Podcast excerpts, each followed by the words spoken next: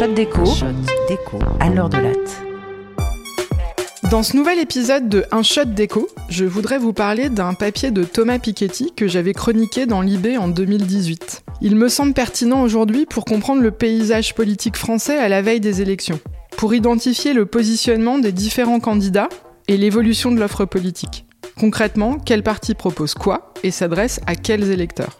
C'est un papier qu'il a ensuite repris dans son ouvrage Capital et idéologie, dans la partie où il repense les dimensions du conflit politique.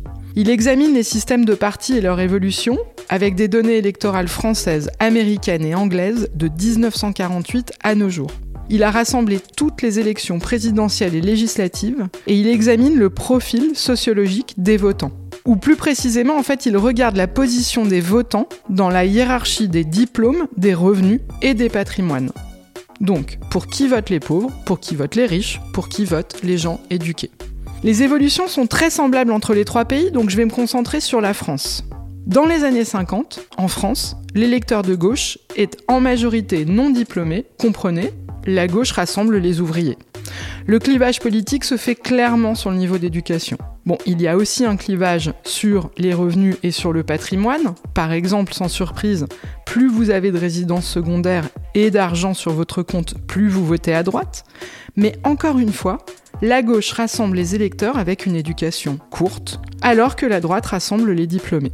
On peut ajouter, juste pour l'anecdote, que les femmes des années 50 votent plus à droite que les hommes, mais que cela s'explique entièrement par le fait qu'elles sont plus catholiques. Donc, en conclusion, dans les années 50, l'élite éduquée et propriétaire vote à droite, les prolos votent à gauche.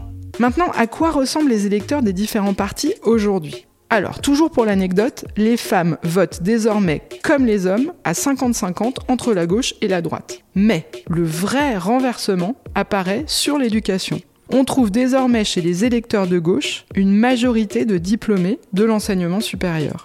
L'électeur de gauche est un peu plus riche que dans les années 50, certes, mais il est surtout beaucoup plus diplômé. La gauche a perdu les ouvriers et les plus pauvres, ça on le savait, mais que la droite ait perdu l'élite éduquée, on en était peut-être moins conscient.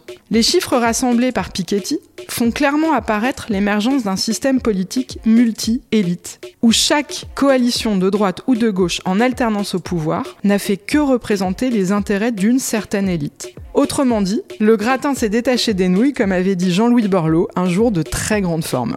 Les partis politiques traditionnels se sont petit à petit détachés des classes populaires et se sont concentrés sur les élites.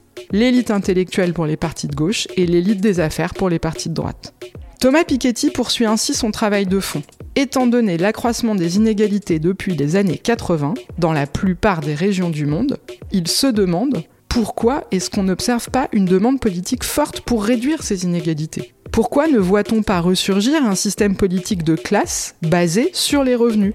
Le bon vieux système riche contre pauvre.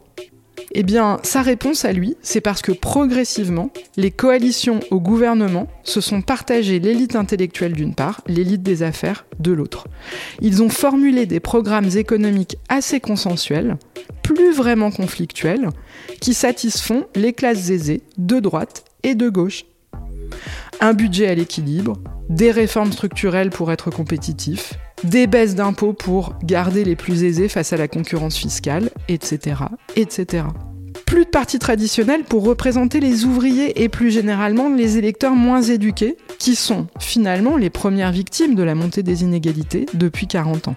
Aussi, sans offre politique vraiment diversifiée, cet électorat s'est soit désintéressé des partis, donc ça explique l'abstentionnisme record chez les jeunes les moins éduqués, soit ils se sont tournés vers des partis qui leur offrent des discours radicaux, disruptifs, contre le statu quo, mais le plus souvent basés sur des valeurs contre l'immigration, contre les musulmans, contre, contre, contre.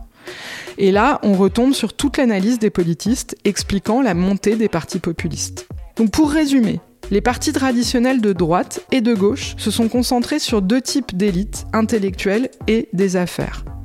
Deux conséquences probables à ça, un désintérêt pour les partis par des citoyens qui ne se sentent plus représentés, et une adhésion à des programmes radicaux basés beaucoup plus sur le rejet de l'autre. Alors comment on s'en sort? Comment on fait revenir l'électorat qui s'est lassé? En proposant des programmes politiques qui remettent en cause le statu quo. en proposant une radicalité, mais ni de façade, ni sur des valeurs nauséabondes. Il nous reste six mois.